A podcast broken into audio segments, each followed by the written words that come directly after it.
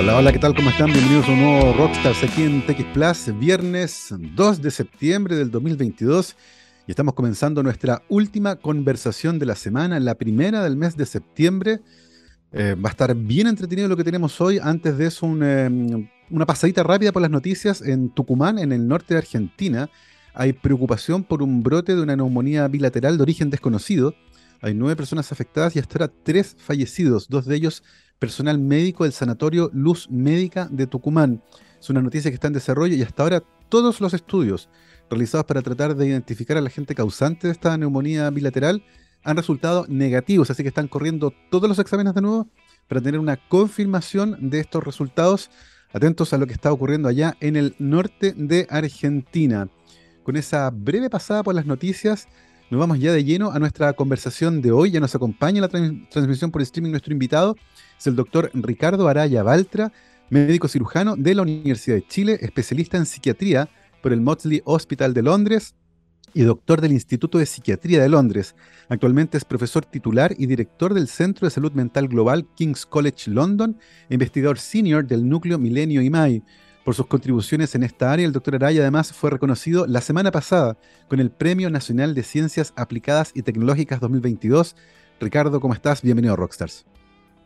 Hola Gabriel, encantado de estar en tu programa y comenzarlo con un poco de rock. Es siempre bienvenido, ¿no? Por supuesto, vamos a tener más rock. Gabriel nos promete más rock durante la conversación. Eh, Ricardo, muchas gracias por tomarte un tiempo en tu agenda a conversar con nosotros. Entendemos que estás actualmente desde Londres. Cuéntanos un poco, Ricardo, eh, ¿cómo te pilló eh, la información de que habías ganado el Premio Nacional de Ciencias? Por, cierto, felicitaciones por aquello. Sí, bueno, me pilló de sorpresa, ¿no? Además decirlo. La realidad es que andaba, andaba viajando, trabajando en otra parte del mundo y con muy mala comunicación y de repente empezaron a surgir estas llamadas que, que no, que no sabía dónde provenían y la conexión no me, no me ayudaba. Y era efectivamente el ministro que quería informarme de que el jurado había decidido otorgarme el premio en esta oportunidad y muy contento de, de, que haya sido así, no solo, no solo por el reconocimiento que se hace al trabajo que, que yo he hecho, mm. Sino, sino, que, como tú bien sabes, como investigador, eh, los trabajos no se hacen solos, se hacen en equipo. Y, y la realidad es que es un premio, un reconocimiento a toda la gente con que he trabajado por mm. tantos años. Y, y, además un reconocimiento importante, bienvenido, eh, refrescante a, la salud mental. Eh, eso, eso es para mí quizás lo más importante. Sí, es muy interesante porque pone sobre la mesa un tema de conversación tremendamente urgente. La pandemia nos ha mostrado que que es así, ¿cierto? Antes de la pandemia ciertamente también era urgente, solo que la pandemia ha, digamos, eh, puesto de manifiesto aún con mayor fuerza la relevancia que tiene la salud mental en nuestro país y por eso me parece muy relevante eh, que el premio que reconoce este trabajo que tú mencionas, colaborativo de muchos años, permite instalar este tema de conversación de manera aún más transversal. Eh, Ricardo, para ir entendiendo un poco tus intereses y tu trayectoria, cuéntanos cómo ocurre el tránsito desde mm, haber estudiado medicina, ¿cierto? donde habitualmente uno, uno tiene una trayectoria en su cabeza tal vez dibujada desde antes. Eh, ¿Y cómo nace tu interés por la psiquiatría? ¿Venía desde antes de estudiar medicina o, esto es algo que ocurre ya dentro de la universidad? Sí, bueno, sí, la realidad es que son como, eh, son procesos, ¿no? No sé, todos los vivimos de maneras diferentes eh, si le preguntas a otra persona o tú reflexionas en torno a tu vida, la realidad es que para mí nunca, yo nunca lo tuve muy claro, lo que sí tenía desde muy claro, eh, desde la secundaria, que tenía un interés en un poco las ciencias sociales. Eh, me atraía la filosofía, curiosamente, más que las ciencias naturales y ese tipo de cosas. Eh, eh, me atraían porque me atraía, después yo he pensado mucho, digamos, porque era un poco enfrentarse a temas generales muy complejos y tratar de encontrar una explicación o algo que me diera algún sentido. Y bueno, después entré a medicina, la realidad es que yo no, no tenía para nada pensado dedicarme a esto. Eh, mi interés en eso cuando yo era joven era jugar fútbol. y la realidad es que cuando ya estaba como en segundo año tuve mi crisis vocacional que muchos de los jóvenes tienen hoy en día, y yo también las tuve. Eh, y en un momento determinado decidí dejar la carrera de medicina y, me fui con una beca deportiva a, estudiar a Estados Unidos, eh, a jugar fútbol en una universidad. Y, ahí estuve algo así como dos años, dos años y medio, y, en esa etapa estudié psicología. Eh, y ahí ya, ya ese fue como un punto que me marcó fuerte ya. O sea, ahí empecé a comprender, había un enfoque de la psicología en Estados Unidos en ese tiempo muy científico, muy riguroso, muy pragmático, muy empírico. Y, y, me enganché en eso y empecé, y se enganchó con una parte de mí que, que era esa cosa de ser un chico contestatario, que en la escuela generaba muchos problemas eh, pero que era producto de, estar inquieto, ¿no? De poder entender por qué sucedían las cosas y por qué suceden cosas tan complejas como el comportamiento humano. Sí, y eso, es bien fascinante porque además, como tú decías, coincide con una época en que la, psicología, ¿cierto? Estaba acercándose muy fuerte a la neurociencia. Em, se comprendía que eh, el comportamiento humano y muchos de nuestros eh, comportamientos venían desde un sustrato biológico que es el cerebro eh, y que había algunos problemas que emergían justamente cuando el cerebro no estaba funcionando bien, que tenía que ver con un problema como mecánico, había algo químico, un desbalance en el cerebro que en muchos casos producía cierto, ciertos comportamientos que después eran diagnosticados como condiciones patológicas. es bien interesante lo que estaba ocurriendo en aquella época, qué interesante también lo que mencionas de esta crisis, de, salirte de donde estabas, ir a jugar fútbol y meterte en un mundo que tal vez tenía esa interfase que te, que te interesaba tanto, eh, de la filosofía, ¿cierto? Eh, de las preguntas complejas que son abordadas desde la psicología. Vuelves a Chile. Em, ¿Cómo se da ahí el tránsito hacia la psiquiatría una vez que vuelves a Chile a terminar la carrera? Bueno, ahí ya cuando ya volvía, eh, retomé la carrera de medicina y ahí ya venía mucho más embalado y mucho más claro de que, de que esto me gustaba. Y, y, ahí ya me empecé a tratar de meter en más cosas que me enrolaran por esa, por esa ruta. Eh, y yo creo que de ahí para adelante, o sea, fue un poco más como tratar de cómo conectaba esta ruta, la ciencia y otras cosas con otras cosas que para mí eran importantes, porque desde un punto de vista, personal y valórico, siempre tuve como una, una fuerte conciencia social. Fue una persona que estaba muy interesada en lo que me rodeaba, en el contexto. Eh, y, en, todo lo que tenía que ver con, con, las situaciones sociales en que los seres humanos se enfrentan, ¿no? Eh, y me permitió un poco como tratar de, empezar a juntar las piezas del puzzle, ¿no? Claro. Eh, y con respecto a eso, Ricardo, durante la pandemia oímos mucho hablar sobre los determinantes sociales de la salud. Mm. Y habitualmente cuando uno piensa en ese concepto, piensa, por ejemplo, en eh, tener tiempo para hacer actividad física, alimentarse bien, dormir bien, eh, tratar de tener mecanismos que nos permitan lidiar con el estrés, pero habitualmente la salud física. Eh, los determinantes sociales de la salud también impactan a la salud mental. ¿Cómo ves nuestro trabajo, en particular desde Chile, en esa área, tratando de entender aquellos determinantes que no solo impactan en la salud física, sino que también en la salud mental y que podrían explicar muchos de los problemas sociales, como tú contabas, que vemos hoy, hoy día en nuestro país? Eh, bueno, sí, o sea, absolutamente, Gabriel, eso es un, es un temazo. Y la realidad es que hay como una coincidencia, unos pocos años antes de la pandemia, aparece que las Naciones Unidas se lanzan con el, con la, eh, ¿cómo le llamaban? El Sustainable Development Goals, los, eh, los, Objetivos de Desarrollo Sostenible. Los Objetivos de Desarrollo Sostenible.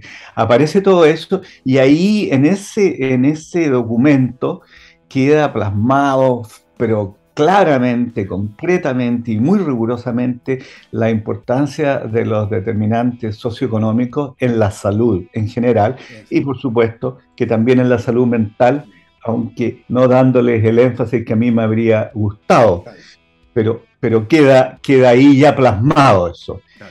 Y, la realidad es que desde un punto de vista empírico he, trabajado un poco en esa materia, digamos, con estudios epidemiológicos, con data, eh, mirando hasta qué punto estos determinantes socioeconómicos impactan de manera diferencial, más o menos, la salud física o la mental. Y, pareciera ser que todo indica que la salud mental es más eh, sensitiva, se impacta mucho más fuerte con los determinantes socioeconómicos que la salud física. Eh, y eso explica muchas cosas, ¿no? Sí, claro. Sí, es, re interesante. Vamos a volver eh, de manera recurrente, evidentemente, sobre este tema. Eh, pero me gustaría ahora entender, Ricardo, cómo aparece aquí en, tu historia, ¿cierto? que comenzaste a especializarte en psiquiatría en el Maudsley Hospital de Londres. ¿Por qué ese lugar en particular? ¿Por qué decidiste irte a Londres y a ese lugar en particular? Sí, bueno, hubieron varias razones. Bueno, en primer lugar, yo había aprendido inglés. cuando estuve en Estados Unidos, eso me facilitaba las cosas, ¿no? Eh, en general, la psiquiatría, el desarrollo de, la científico de la psiquiatría, el, enfoque empírico, eh, comienza en, en Inglaterra. Eh, realmente. O sea, Estados Unidos se sube mucho después y el resto de Europa también, más tardío.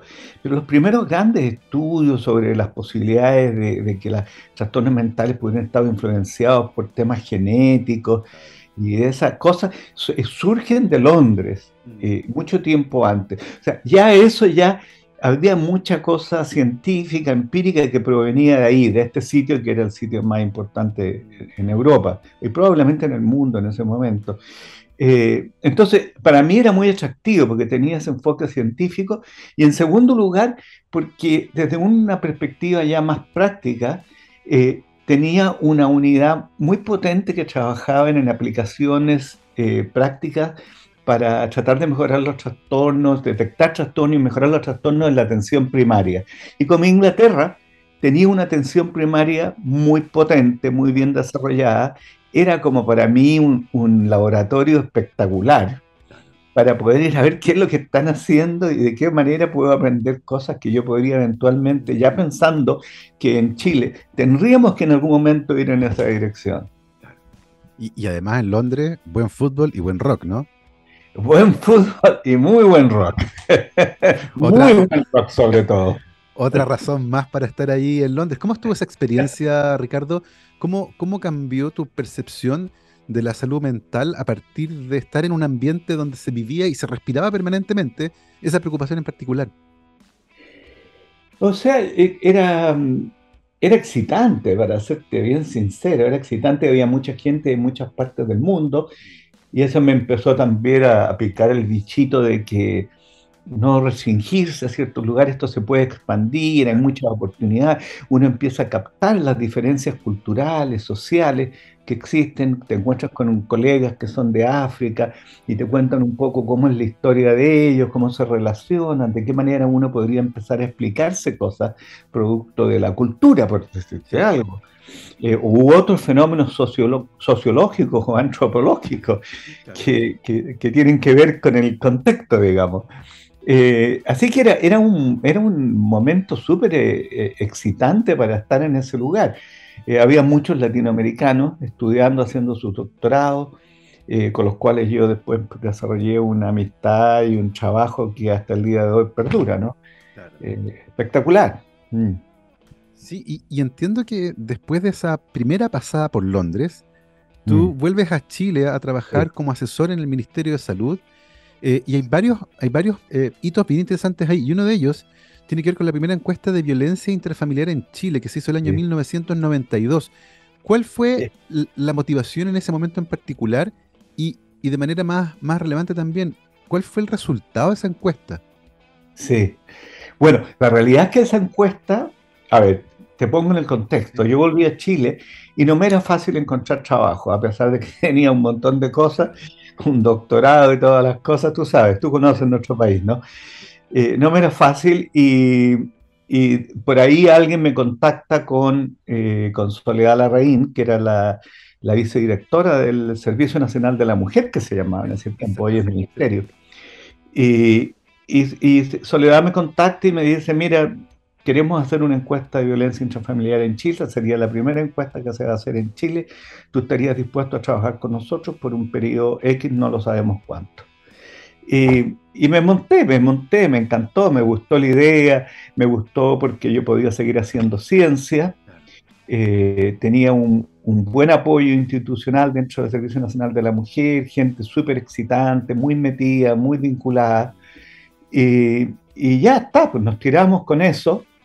Eh, nos tomó muchos meses, un año, más de un año, un año y medio, montar, hacer todo esto. Y la realidad es que, bueno, los resultados son los que tú te puedes imaginar. O sea, había una realidad escondida debajo de la, de la alfombra de un tamaño muy grande y de muy mal olor, ¿no? Eh, la realidad es que el problema de la violencia intrafamiliar en Chile ya, ya era enorme. Mm. Eh, eh, en esos tiempos. Y, la realidad es que lo único que nosotros pudimos, pudimos ponerle números y visualizarlo, y producto de una campaña de diseminación con medios de comunicación, estos resultados fueron comunicados y tuvieron un impacto muy grande. Eh, y echaron a andar todo un proceso que duró muchos años, porque la, la, ley recién salió, creo que el año 2005. 2005, sí. Mm. Eh, Ricardo, y en ese momento, el diagnóstico que los datos nos mostraban, eh, hablaban de un país que presentaba esta violencia intrafamiliar de manera homogénea en su población, había ciertos factores que permitían de alguna forma em, que, fuera más abundante en ciertos lugares o en ciertos contextos. ¿Cuál, ¿Cuál era el diagnóstico que los datos permitieron realizar en ese momento? Para serte bien sincero, no me recuerdo de todo el detalle, entonces No, no quiero, como buen científico, hay que tener mucho cuidado.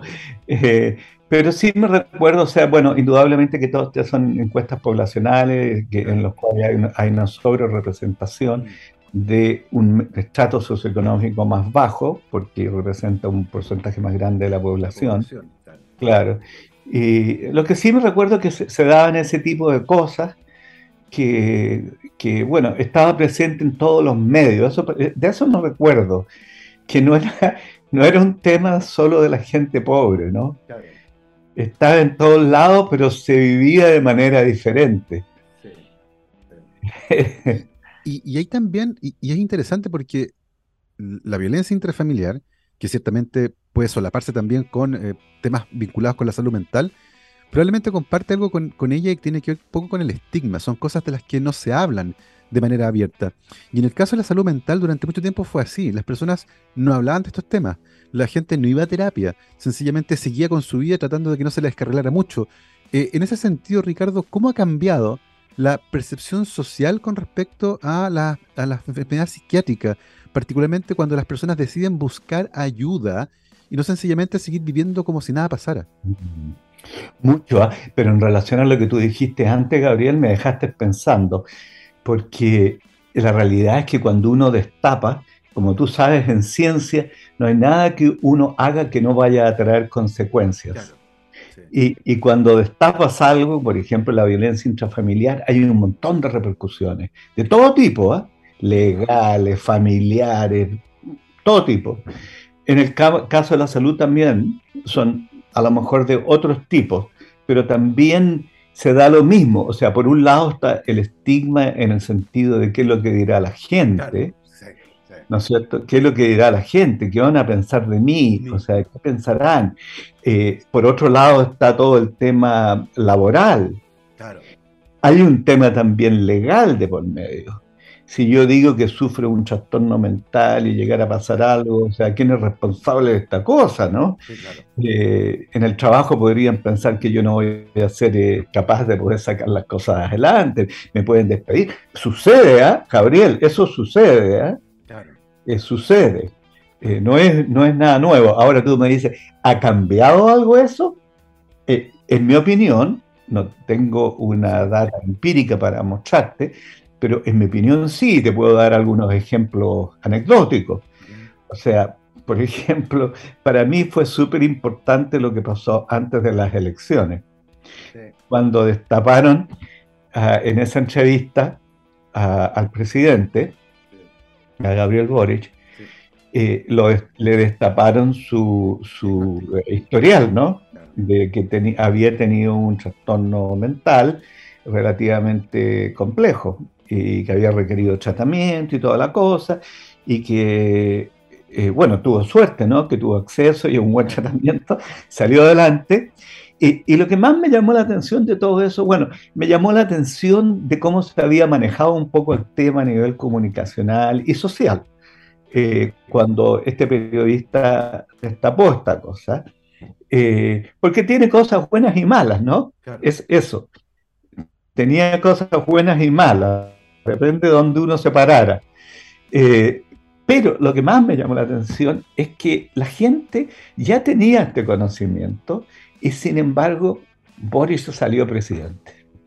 O sea, en otros países, bueno, en Chile y en otros países eh, han habido momentos históricos donde los candidatos han caído cuando se ha revelado este historial de un trastorno mental. O sea, esto, eso te da un reflejo de que quizás la sociedad chilena ya está como un poco empezando a superar esta cuestión. Sí, sí, sí. Eh, ciertamente es un, es un, detalle interesante ese.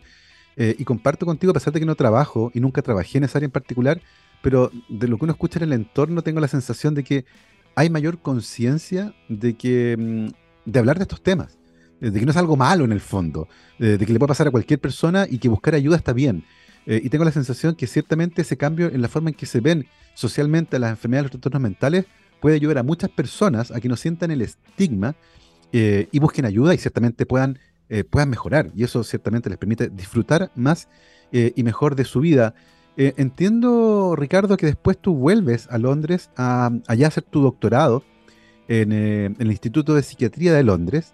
Y una cosa interesante del doctorado, como, como elemento formativo, tiene que ver con el hecho de que ya uno empieza a producir conocimiento nuevo. Eh, y probablemente para muchos es la primera vez que eso ocurre. Eh, puede, puede que haya ocurrido antes, pero, pero la tesis de doctorado y, esta primera pasada por la investigación profunda ocurre justamente ahí. En el caso tuyo, Ricardo, ¿qué problemática, por ejemplo, te llamó la atención en ese momento para que se convirtiera justamente en tu tema de tesis? Claro, yo tuve una tesis bien dilatada tengo que reconocerlo. Me tomó mucho tiempo sacarla porque yo la hice trabajando. Eh, era de jornada parcial. Yo trabajaba y hacía mi investigación. Ahora, mi tesis fue en Chile. ¿eh? Eh, la data es en Chile. Yo la hice en trastornos mentales en la atención primaria en, la región metropolitana. lo cual, o sea, claro, fue espectacular.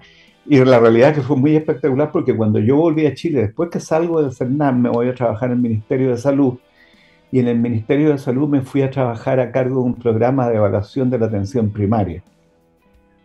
Y eso fue espectacular porque me permitió, no de salud mental, de salud total, en general. Y me permitió viajar por todo el país. Yo conocía muy bien la realidad de la atención primaria en, en la región metropolitana. Eso me permitió viajar por todo el país y conocer mucho más de lo que era la atención primaria. Una oportunidad increíble que tuve e, con ese trabajo. Sí, e, es tremendamente interesante. Entiendo que ese es el trabajo que da origen eh, a un artículo que después fue publicado en The Lancet, eh, que tiene que ver con el tratamiento de la depresión en mujeres en la atención primaria en Chile, que además después es adaptado a otros países que tienen una realidad similar a nuestro país, lo que es tremendamente interesante porque pasamos de analizar la situación eh, a tratar de generar mejores políticas públicas en salud mental, particularmente en atención primaria, eh, que son habitualmente los lugares que están más cerca de las personas, donde llegan primero, y ciertamente tener mejores capacidades favorece todo el trayecto que sigue a partir del momento en que entran al sistema. Algo tremendamente interesante. Son las 12.29. Vamos a hacer ahora una pausa musical, pero a la vuelta vamos a seguir conversando con nuestro invitado, el doctor Ricardo Araya Baltra, médico cirujano de la Universidad de Chile, especialista en psiquiatría por el Maudsley Hospital de Londres y doctor del Instituto de Psiquiatría de Londres, actualmente profesor titular y director del Centro de Salud Mental Global de King's College London e investigador del Núcleo Milenio IMAI. Además, recientemente ganador la semana pasada del Premio Nacional de Ciencias Aplicadas y Tecnológicas 2022. Mi querido Gabriel, vamos a escuchar a Ben Harper. Esto se llama Please Bleed. Vamos y volvemos.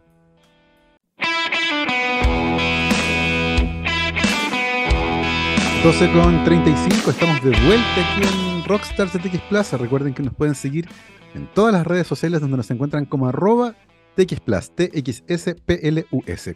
Y hoy nos acompaña desde Londres el doctor Ricardo Araya Baltra, reciente ganador del Premio Nacional de Ciencias Exactas y Tecnológicas que entrega el Ministerio de Ciencia de nuestro país.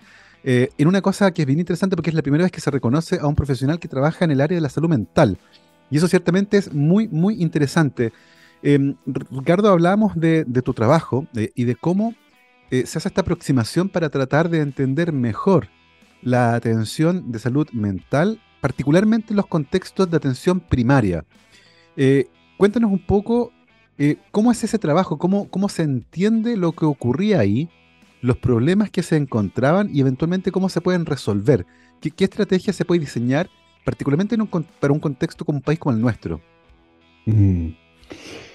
Bueno, la realidad es que, eh, a ver, parto por lo general, la realidad es que la atención primaria para mí eh, era una idea muy interesante, la, idea de la atención primaria como el primer filtro de la atención de salud es un concepto que viene del año 78 en una reunión que hubo de Alma Ata y ahí la Organización Mundial de la Salud se monta con esto y se la juega concho y hasta, la, hasta ahora no se ha bajado de eso. Eh, eso es el centro de la, de la atención en salud para la Organización Mundial de la Salud. Eh, y, en Chile en particular se empezó a desarrollar muy fuertemente, o sea, yo diría que quizás a fines de los 80 y sobre todo después con el retorno a la democracia, toma un énfasis muy importante. Eh, los gobiernos sucesivos empiezan a jugar por la atención primaria, eh, que por lo demás eh, le ofrecía un servicio de atención a, la gente que el gobierno es responsable de la gente que tiene menos recursos, ¿no? Que les tienen que ofrecer. Entonces, claro, la atención primaria era el punto de entrada. Entonces, para mí, eh, que tenía un interés en trabajar con poblaciones vulnerables, ese era el lugar donde yo los podía encontrar. Pero una vez que entramos a la atención primaria, no me tomó tiempo en eh, darme cuenta que la mayoría de la gente que van a la atención primaria son mujeres dos tercios. Primera cosa. La segunda cosa que me llamó mucho la atención es que las mujeres reportaban mucho más síntomas emocionales que los hombres. Los hombres no iban mucho, eh, pero igual. Entonces, iban casi, o sea, era un lugar donde iban más mujeres, las mujeres estaban más dispuestas a, conversar, a abrirse en torno a sus síntomas emocionales. Y eso ya eran dos cosas potentes como para encontrar una, una clientela donde pudiéramos hacer algo que pudiera tener un impacto poblacional grande. Y ahí, ahí, ahí yo ya estaba totalmente vendido con la idea ya. Eh, parece, parece bien interesante lo que comentabas, Ricardo, que dos tercios eh, de las personas que acuden a estos centros y que manifiestan estos síntomas son mujeres. Eh, lo, que, lo que nos hace preguntar, una de dos, o los hombres no tienen estos síntomas, cosa que dudo mucho, o los tienen y se quedan callados, eh, lo que hace que no busquen ayuda y eso ciertamente tiene consecuencias que se podrían vincular desde la violencia intrafamiliar que hablamos antes a un montón de otras patologías como consumo problemático de drogas, de alcohol, de abandono, de, de un montón de trayectorias súper complejas. Eh, culturalmente, ¿cómo se cambia eso? Porque tengo la sensación que es cultural. Eh, los hombres no tienen pena, no tienen depresión, no se ponen tristes, no les pasa nada, son como una, esta máquina que tiene que funcionar y proveer a toda costa.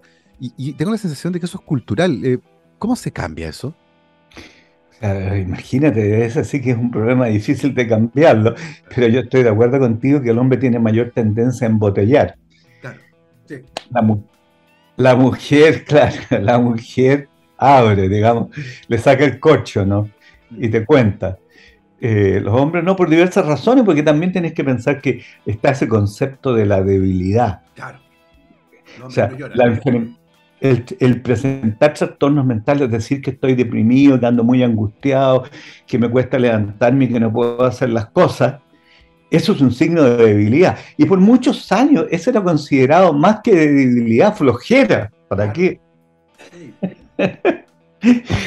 Me casé con este flojo. Claro. es tremendo. Es, tremendo porque, claro, eso, esa, esa eh, no ver cierto el problema y atribuirlo a otras causas, como la flojera, por ejemplo, eh, tiene consecuencias y ha tenido consecuencias gigantescas para muchas personas. Pero a partir de esta aproximación a la salud primaria, entendiendo lo que tú decías recién, aquí hay una clientela en particular. Eh, dos tercios de quienes van son mujeres, muchas manifiestan estos síntomas. ¿Cómo, ¿Cómo se hace a partir de esa identificación de, una oportunidad que existe para abordar mejor la salud mental en Chile, ¿cómo se hace a partir de ese momento para justamente tratar de entregar una mejor salud mental? Implica, por ejemplo, llevar especialistas a los centros de atención primaria, eh, acceso a mejores tratamientos, eh, mejores diagnósticos. ¿Cómo, ¿Cómo se hace ahí? Claro, eso, eso, bueno, le diste en el clavo, Gabriel, porque, o sea, en el fondo, tanto en Chile como en muchos otros países, los recursos en general, digamos, incluso los países ricos, los recursos son limitados para todos. Y, en, países ricos o pobres. En los, pobres son mucho más limitados, esa es la diferencia. Eh, y mientras más pobre, más limitado. Y, el tema con la salud mental es que es, un, es una en la atención de los trastornos mentales, es que es una atención que depende mucho del recurso humano y de un recurso humano que tiene que tener un nivel de entrenamiento mínimo. Y, y la realidad es que, como tú dijiste, o sea, pensar en su momento, cuando me tocó participar, cuando estábamos planificando hacer el Programa Nacional de, Depresión en la Atención Primaria en Chile, hubieron muchas fricciones en torno a esto, porque eh, obviamente que no habían, el número de psiquiatras en Chile no alcanza como para cubrir a todos los consultorios de atención primaria del país, son muchos, deben haber más de mil actualmente. Y, y, la realidad es que muchos de los psiquiatras también tienen otras actividades, legítimo, ¿no? Mm. Tienen que generar un ingreso, qué sé yo, y una parte de su jornada laboral la dedican a la atención privada, etcétera, etcétera. Entonces, estábamos con un problema que teníamos que proveer atención para gente y no teníamos el recurso humano especializado. Y, y eso generó muchas fricciones con mis colegas, porque ellos consideraban que era un poco, no, no, era, no era apropiado hacer esto, y porque nosotros empezamos a promover la idea de entrenar a otra gente con un entrenamiento un entrenamiento limitado, con supervisión, con apoyo, y empezamos a entrenar a trabajadores sociales en los consultorios, empezamos a entrenar a enfermeras, empezamos incluso a entrenar a gente en las comunidades, para que ellas intentaran hacer, aunque fuera una atención mínima, que, pero que por lo menos alivianara la presión, le quitara presión a, la, a la demanda eh, por algo que era una demanda enorme. Y, y, ese fue el modelo que desarrollamos en Chile, que publicó Lancet el año 2003, y que, ¿por qué no decirlo? Made in Chile, Gabriel, Made in Chile, porque en Chile nosotros somos malos para reconocer lo que hace nuestra gente. Fue Made in Chile y hoy en día está en más de 30 países del mundo, adoptado por la Organización Mundial de la Salud, etcétera, etcétera. Eso fue hecho aquí, el, el experimento. Eh, bueno, eh, eh, es interesante porque hubo, como tú decías, Ricardo, al principio cierta resistencia por distintas razones, mm. pero, pero finalmente hay, una, hay un seguimiento y hay una evaluación. Tú nos comentabas que el plan ha sido incorporado además en otros países que probablemente tienen realidades similares a las nuestras. se hace cargo además de un problema estructural. Hay pocos especialistas en estar en el país, ciertamente. No pueden dedicarse completamente a trabajar en salud primaria o salud pública. Eh, lo que también es interesante porque impacta las políticas públicas y cómo nos preocupamos tener un número adecuado de profesionales dependiendo del número de habitantes desde el país. En el fondo, cuántos psiquiatras, psicólogos especializados hay por cada mil habitantes, por ejemplo, eh, y que puedan dar cobertura adecuada a la población. En ese sentido, Ricardo, ¿cómo ha sido la evaluación de este, de este proyecto en las últimas décadas? Tú nos contaste que llevaba harto tiempo ya ejecutándose. ¿Cómo se evalúa un plan de esta naturaleza? Eh, ¿De dónde vienen los datos para decir, mira, sí, ha sido exitoso, ha funcionado, han bajado tales indicadores, han subido estos otros? ¿Cómo, ¿Cómo se hace eso? Bueno, la realidad es que, como tú sabes, como científico, Gabriel, hablando de colega a colega, eh, lo que nosotros utilizamos es el modelo más riguroso a nivel experimental, que es un ensayo clínico eh, randomizado, aleatorio, en el cual comparamos una intervención determinada que nosotros desarrollamos, que es como la que pensamos que va a funcionar, la comparamos con una alternativa, que generalmente es lo que existe. Y, ahí todas las personas que tienen depresión, por ejemplo, son aleatoriamente asignados a unos otros tratamientos, los seguimos en el tiempo y vemos cómo les va. Y vemos cómo les va. Ahora, los resultados han sido increíbles. ¿eh? increíble y en, tantos lugares. Partió en Chile, o sea, cuando nosotros hicimos esta cuestión en Chile nadie, nadie nos creía. Nadie nos creía que hubiéramos podido lograr los resultados que habíamos logrado con una intervención de tan bajo costo y tan simple. Y, no nos creían, pensábamos que lo habíamos inventado. Y hoy en día que hemos repetido esto en la India, en Nigeria, en Zimbabue recientemente, es una cuestión que ha dado la vuelta. En Zimbabue hicimos una, una cosa muy linda porque se llama la banca de la amistad. Este es un país africano que tiene, que tiene eh, cinco psiquiatras para veintitantos millones de habitantes, imagínate eh, inventamos una cosa que se llamaba la banca de la amistad y entrenábamos a gente de la comunidad que eran en general abuelitas. Entonces eran gente ya, mujeres mayores de edad. Y en el mundo, porque hubo mucha publicidad en torno a esto, salió en todos los diarios aquí en Europa, en Estados Unidos, eh, porque, bueno, e, esta cosa de que entrenar abuelitas que fueran a atender a, las personas con, depresión, pero los resultados fueron potentes, ¿ah? potentes. Eh, y así ha sido en muchos otros lugares, en algunos mejores que en otros. Bueno, pero la realidad es que el modelo, digamos, y, lo más interesante de todo esto, Gabriel, es que incluso los países ricos han ido adoptando el modelo. Aquí en Inglaterra ya un modelo muy similar al que nosotros desarrollamos está siendo adoptado. En Estados Unidos lo hacen igual, entrenan ahora para profesionales, que son los que están reemplazando a los médicos. ¿Cuál es la razón principal? Porque no tienen suficientes médicos y porque los médicos son muy caros. Eh, hay una cosa que es interesante, Ricardo, que más allá de las diferencias culturales, que ciertamente son relevantes en este tipo de, para la implementación de este tipo de, políticas, eh, da la sensación de que muchas veces las personas necesitan ser escuchadas inicialmente. Eh, alguien que no haga nada muy complejo. Eh, no, tiene que ser un diagnóstico, tiene que sencillamente hacer algo superhumano, que es abrirse a conversar con otra persona y escucharla. Eh, lo, que, lo, que, lo que por una parte es fantástico porque es sencillo de hacer, pero por otra es un poco triste porque quiere decir que esas personas en su vida cotidiana tal vez no tienen con quién conversar de este tipo de cosas. ¿Cómo lo ves tú?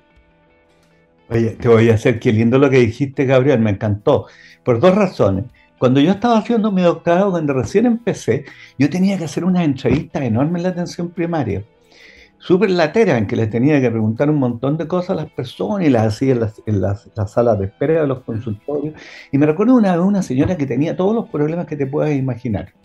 Y algunos más. Y, llevaba como dos horas conversando con esta señora.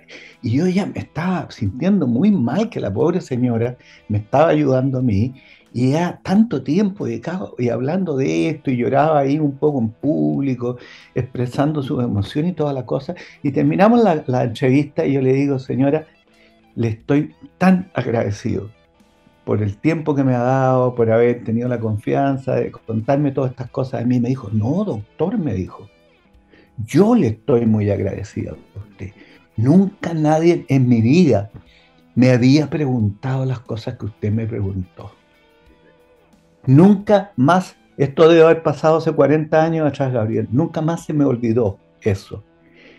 Y la, otra cosa que me dejó súper impactado eh, fue que cuando terminamos el estudio en Chile, como dos o tres años después, yo estaba en Chile y recibimos una llamada, estaba trabajando en otro proyecto, una llamada que, habían, que nos invitaban a ir a un consultorio donde habíamos hecho el, programa, que si podíamos, si alguien estaba interesado en asistir al lanzamiento de un grupo que estaba adquiriendo personalidad, personalidad jurídica.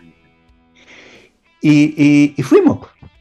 Y era uno de los grupos, porque en la intervención que nosotros hicimos en atención primaria había una intervención grupal, en que las mujeres conversaban entre ellas con la supervisión de una trabajadora social o enfermera. Y uno de esos grupos, las mujeres decidieron seguir reuniéndose. Decidieron seguir reuniéndose y juntaron sus luquitas por aquí y por allá, se compraron sus uniformes, tenían una actividad, hicieron un arreglo con el consultorio para que les diera espacio para tener actividades y tenían una actividad de ejercicio físico, después diseñaron unas salidas, tenían salidas, iban al cine. Oye, lo más increíble de toda esta historia, Gabriel, es que han pasado 30 años de eso, esas mujeres todavía se están juntando y le aportan a la comunidad, acogen a otras personas que vienen saliendo de la depresión y les prestan el apoyo, la oportunidad de ir a un lugar y ventilar. ¡Qué maravilla! Esto es la pintana, yo no te estoy hablando de nada. O sea, yo me comprometí, Gabriel, que apenas yo llegue a Chile, lo primero que voy a ir a hacer es que voy a ir a celebrar mi premio con las mujeres de la ventana. Maravilloso, maravillosa historia. Creo que, que habla muy bien del impacto gigantesco que tiene poder tener acceso a un servicio de salud mental adecuado. Eh, y, esta idea de incorporar, por ejemplo, otros indicadores distintos al Producto Interno Bruto, en los indicadores que habitualmente se miran en un país para saber qué tan desarrollado es. Eh, el nivel de, felicidad, de desarrollo personal, que también deberían ser incluidos porque son tremendamente relevantes. Lo que, lo que de alguna manera, Ricardo, me obliga a preguntarte por, por el impacto gigantesco que la pandemia tuvo en la salud mental. Eh, de los mm. niños, de los adolescentes. En los colegios se vio al, retorno una bajísima tolerancia a la frustración, como que costaba volver a convivir, eh, lo que ciertamente va a dejar una cicatriz eh, en, la salud mental de muchas personas. Desde tu perspectiva, Ricardo, como profesional de la salud mental que ha dedicado su trayectoria ¿cierto? a esta área en particular, ¿cómo has visto el impacto que la pandemia ha tenido en esa área en particular? O sea, me voy a concentrar un poco en Chile en esa respuesta, porque también tengo una impresión y, algo de evidencia a nivel global. Pero en Chile, digamos, yo te diría que lo que sabemos por el momento, y estamos analizando mucha data, de hecho el lunes me tengo que juntar con gente a trabajar en eso, eh, en los jóvenes eh, ha tenido un, impacto marcado, que todavía no, todavía no sale, viene saliendo, prepárense. Eh, en los jóvenes ha tenido un impacto muy grande en los adultos quizás hay, un poco más de dudas de cuánto, o sea, en general sí, es efectivo que pareciera ser que... Lo que pasa es que muchos de estos problemas venían un poco de bajada en los adultos. Entonces bien aparece la pandemia con todos los problemas, el temor, el, aislamiento y toda la cuestión y, y, te impactó. Pero es increíble, digamos, el impacto que ha tenido en los jóvenes. Y, como tú te, Gabriel, es el futuro, ¿no? Si no nos preocupamos de eso ahora, eh, vamos a ir arrastrando, ¿no es cierto?, el problemita por los próximos 50 años. Eh, ahí hay un tremendo desafío. Ahora, hay una cuestión positiva de todo esto también, Gabriela. O sea, el, por ejemplo, para mí, en términos personales, yo vengo trabajando en la aplicación de la tecnología. Eh, en la, entrega de servicios de salud, ya como hace 15 años. Y, veníamos y, era lento el proceso, había mucha reticencia y pues una multiplicidad de cosas. y aparece la pandemia y como que nos da un empujón, pero tremendo, porque no había otra forma de entregar servicios. Eh, no había otra forma de entregar servicio, entonces todo remoto. Y, ahí, bueno, eh, hemos estado trabajando, pero eh, intensamente, porque según han surgido muchas cosas. Y, para serte sincero, Gabriel, yo creo, yo creo que, bueno, los resultados que hemos tenido con intervenciones, con aplicación de tecnología, han sido buenos. y yo creo que es una cosa que está ahí, es como cuando se me ocurrió que la atención primaria era el futuro de la atención en salud eh, en, Chile y en otros países. Eh, lo mismo me, sucede con la tecnología, está aquí para quedarse. Totalmente, totalmente, y cierto, una, una herramienta que inicialmente fuimos empujados a abrazarla, pero que ahora ciertamente hemos encontrado que tiene muchas posibilidades de quedarse en el contexto nuevo, porque brindó un montón de oportunidades y creo, creo que, que es lo que deberíamos hacer tomar aquellas oportunidades que se nos abren, eh, rescatar aquellos elementos adecuados y enfrentar un problema que se nos viene, como tú decías, bien complejo con respecto a la salud mental, particularmente en, los más jóvenes. Son las 12.55, estamos llegando al final de la conversación. Ricardo, sabemos que vas a venir a Chile en octubre. Sabemos que también tienes que ir a, África pronto, donde están implementando otro tipo de planes. Em, ¿cuáles, ¿Cuáles son los objetivos de estos viajes brevemente para saber un poco en qué estás ahora? Bueno, más que nada el seguimiento de, proyectos que ya tenemos en ejecución. ¿eh? Em, la realidad es que he ido como dejando, he tratado de concentrarme más en Latinoamérica porque me voy poniendo viejo también, Gabriel. y ya, ya se me hace más difícil viajar. Eh, entonces me he ido tratando de concentrar en Latinoamérica, todavía me quedan algunas cosas sueltas en África, en, eh, Zimbabue, en Sudáfrica, eh, en Uganda. Y, pero el resto de las cosas en Latinoamérica, seguimiento de proyectos que tenemos, los de Latinoamérica para mí son como lo que me tiene más excitado, digamos, por ejemplo, en Brasil tenemos cosas muy bonitas que estamos haciendo, trabajando con viejos allá. Y, hemos hecho cosas muy bonitas en Brasil. Eh, ahora, se me facilita cuando voy a estos países, eh, porque si tú vas a Brasil, digamos, de ahí te agarras un, vuelo eh, y te vas a Colombia, son dos horas, o a Perú, y son dos horas, ¿no? A Chile son tres, cuatro horas, pero ya se van acortando las distancias. Eh, y bueno, y, la realidad, bueno, tengo muchas cosas en Brasil con viejitos, en Colombia estamos trabajando con, con poblaciones, eh, alude a algo que tú mencionaste, con poblaciones que han sido desplazadas por el conflicto en zonas de, zonas bien complicadas, ¿no? rurales de, Colombia, eh, jóvenes todos, estamos trabajando con jóvenes. Eh, en Perú estamos trabajando con, gente que tiene enfermedades crónicas. Eh, y sí, pues en, Guatemala tenemos un, estudio lindísimo con mujeres de poblaciones mayas, que se llama Buenas Semillas. Eh, lindísimo, porque son mujeres, son mujeres tremendas, súper empoderadas, o sea, realmente una cultura emocionante esa y que, trabajan, trabajamos con, detectamos familias que son altamente vulnerables y tratamos de apoyar a las mujeres para que puedan ofrecerle un mejor futuro a sus hijos. ¿no? Maravilloso. Qué, lindos proyectos tienen. Eh, felicitaciones, por cierto, a, ti y a todo el equipo que está trabajando en esto. Es realmente impresionante eh, el impacto que ha tenido en nuestro país y en otros países del mundo donde este tipo de planes y proyectos ha sido implementado. Realmente gratificante escucharlo. Son las 12.58, estamos llegando al final de esta conversación. Les recuerdo que hemos conversado con el doctor Ricardo Araya Baltra, médico de la Universidad de Chile, especialista en psiquiatría del Maudsley Hospital de Londres y doctor del Instituto de Psiquiatría de Londres, actualmente profesor titular y director del Centro de Salud Mental Global de King's College London e investigador senior del Núcleo Milenio IMAI. Eh, además, por sus contribuciones a esta área, el doctor Araya fue reconocido la semana pasada con el Premio Nacional de Ciencias Aplicadas y Tecnológicas 2022. Ricardo, muchísimas gracias por habernos acompañado en esta tan interesante conversación.